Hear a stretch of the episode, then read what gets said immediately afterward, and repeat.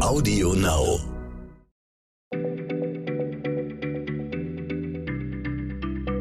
Schneller Schlau, der tägliche Podcast von PM. Herzlich willkommen zu einer neuen Folge. Mein Name ist Martin Scholfens und heute ist wieder ein Geschichtstag. Dementsprechend ist Joachim bei mir, unser Historiker. Joachim, meine erste Frage an dich. Wie geht's dir? Ja, danke, sehr gut. Damit hast du mir genau die Überleitung gegeben, die ich haben wollte.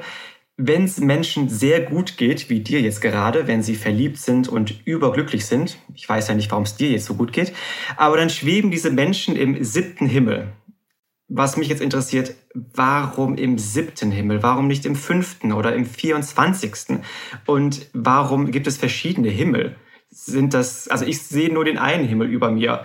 Sind das jetzt die verschiedenen Schichten, die verschiedenen Atmosphären oder was soll das Ganze? Nein, also die Vorstellung, dass es mehrere Himmel gibt, die ist viel älter als unser Wissen über Stratosphäre und Troposphäre und was es da sonst noch so gibt. Und die Zahl sieben, die umgibt schon seit Jahrtausenden eine ganz besondere Aura. Also denkt man mal an die sieben Tage der Schöpfung, die sieben Sakramente der katholischen Kirche, aber auch an die sieben Todsünden zum Beispiel. Wo hat das Ganze denn seinen Ursprung?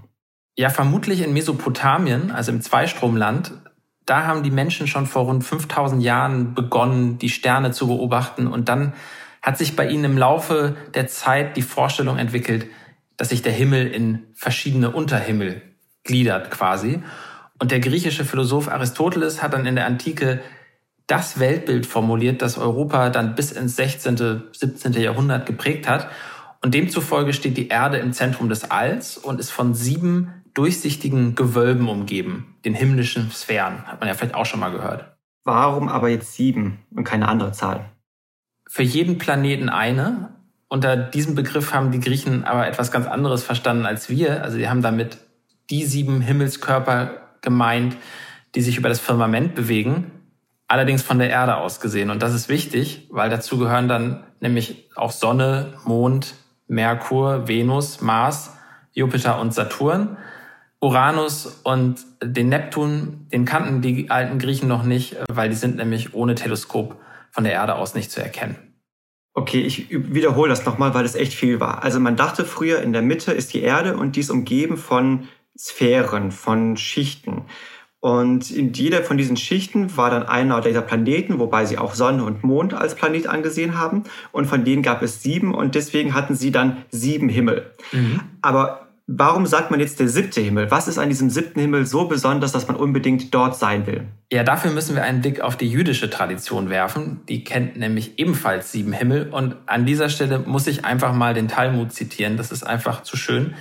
Im siebten Himmel, Zitat, befinden sich Gerechtigkeit, Reichtum und Heil, die Schätze des Lebens, die Schätze des Friedens und die Schätze des Segens die Seelen der Gerechten, die Geister, die Seelen derer, die einst geboren werden, und der Tau, der einst die Toten beleben wird. Gerechtigkeit und Recht.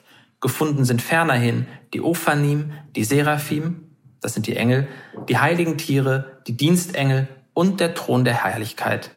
Also besser kann man den siebten Himmel nicht anpreisen und wer wäre nicht gern an so einem Ort? Der klingt wirklich paradiesisch.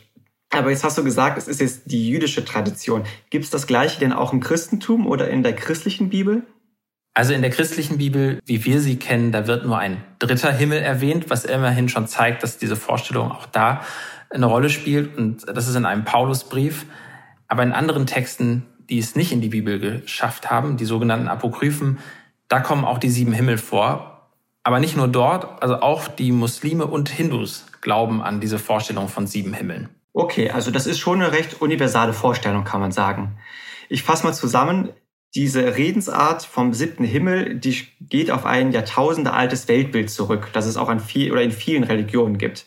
Und wer im siebten Himmel ist, der schwebt ganz oben und der ist ganz nah bei Gott und bei den Engeln, ist an einem wunderschönen Ort. Das finde ich einen guten Punkt, um die Folge zu beenden. Du nicht auch? Ja. Dann danke ich dir sehr herzlich, Joachim, und bis zum nächsten Mal. Ja, gern geschehen. Tschüss, bis zum nächsten Mal. Ciao. Schneller Schlau, der tägliche Podcast von PM.